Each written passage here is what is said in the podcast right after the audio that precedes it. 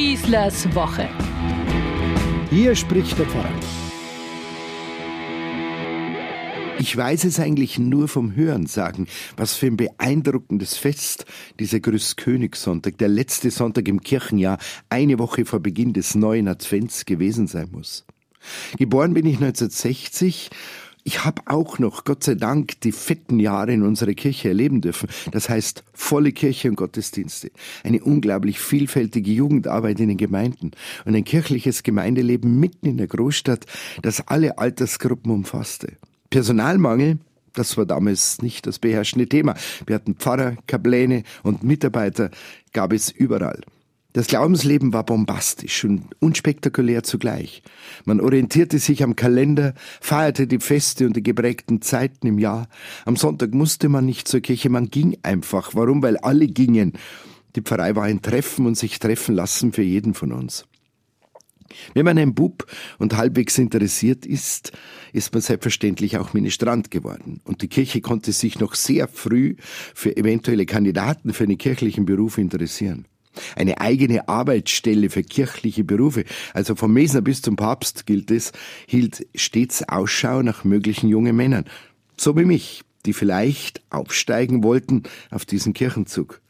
Ach so, Missbrauch, ja, den gab's natürlich, aber es wurde nicht äh, thematisiert.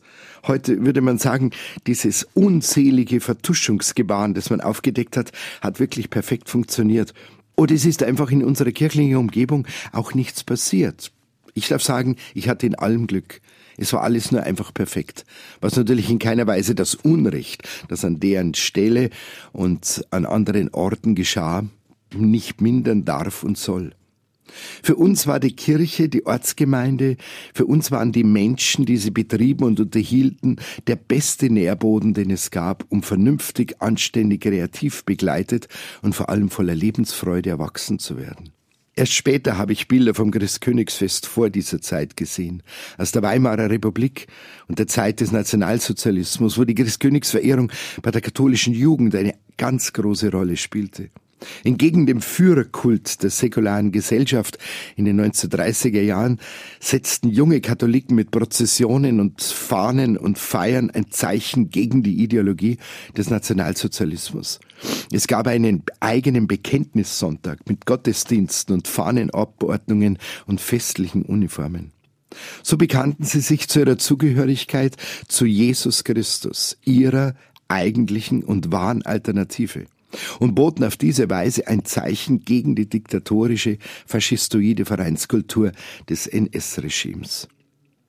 Als die Nationalsozialisten das Reichssportfest auf diesen Termin legten ihres Bekenntnissonntags, mussten die Jugendverbände ausweichen. Sie wählten stattdessen den letzten Sonntag im Oktober als Termin für ihren Bekenntnissonntag und somit für den Grüßkönigssonntag. Die Kirchen waren brechend voll und ein Jugendkaplan hielt markige Reden, die Christus als den eigentlichen, absoluten König der Welt vorstellten. Bildhaft thront zudem dieser Christus als Weltenrichter riesengroß über dem Altar und verfolgte die Gläubigen mit seinen alles durchdringenden Augen bis zum letzten Winkel des Gotteshauses. Für manche reichte es sogar bis in den Schlaf. Heute sind die Kirchen vielerorts leer geworden, auch seit Corona. Kapläne gibt's auch kaum mehr, markige Predigten sind out und Christus, so scheint es, hat seine Königstitel selber aufgegeben. Heute sind wir nüchterner geworden. Wir versuchen heute deutlicher als noch vielleicht vor jeder anderen Generation uns auf den Ursprung zu besinnen, uns wieder die Quellen des Evangeliums zu erschließen.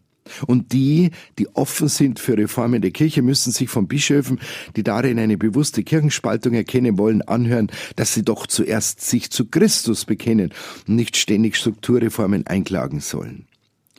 Das Christkönigsfest ist ein sogenanntes Ideenfest. Und es wurde anlässlich des Heiligen Jahres 1925 zur 1600 Jahrfeier des Konzils von Nicäa 325 eingesetzt wenige Jahre nach dem Untergang von König und Kaiserreichen, mit dem Ende des Ersten Weltkrieges etwa in Deutschland, Österreich, Ungarn und Russland. Das heißt, man feierte das christliche Glaubensbekenntnis und gab ein Statement damit ab, dass es also doch stimmt und kein einziges irdisches Reich, und wenn es noch so oft tausendjährig sein soll, größer und wichtiger sein kann als Gottes Reich. Von daher kann man den Einsatz und die Bedeutung dieses Festes gerade in der nachfolgenden Zeit des NS-Regimes regelrecht spüren.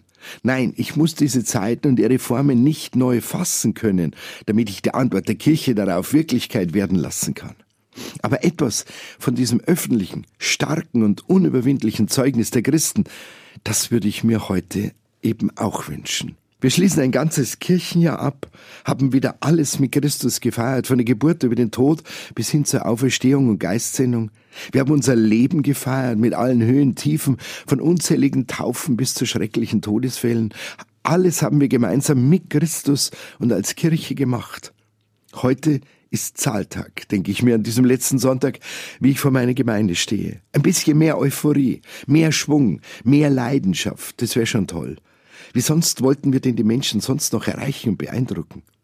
Ich muss mich ja nicht gleich einem Schreckensregime entgegenstellen, wie es die jungen Leute im Dritten Reich damals mutig getan haben.